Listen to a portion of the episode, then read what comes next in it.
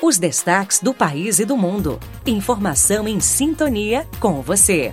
Boletim Signes Brasil. Segunda-feira, 28 de agosto de 2023. O presidente Luiz Inácio Lula da Silva sanciona ainda hoje a lei que amplia a faixa de isenção do imposto de renda para até dois salários mínimos. O texto foi aprovado pela Câmara dos Deputados e pelo Senado na semana passada.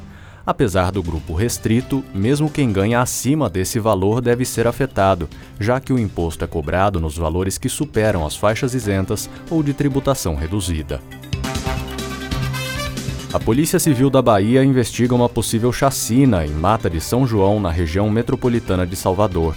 Nove pessoas foram encontradas mortas por policiais militares na manhã de hoje em duas casas. Pelo menos seis corpos estavam carbonizados.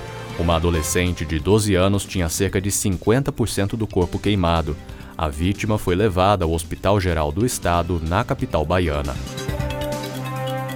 Meteorologistas afirmam que a onda de frio que atinge boa parte do Sudeste neste começo de semana deve se estender até quarta-feira.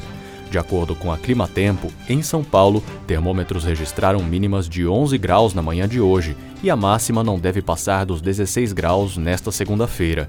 No sul do país, os três estados devem ficar atentos às baixas temperaturas e grandes volumes de chuva. Já no centro-oeste e em partes do nordeste, a semana deve ser marcada pelo sol e pelo tempo seco, sem previsão de chuva. Já no norte, nordeste e centro-oeste, a semana deve ser marcada pelo sol e pelo tempo seco, sem previsão de chuva. Kevin Camada, da Rádio Brasil Campinas, para Signes Brasil. Boletim Signes Brasil.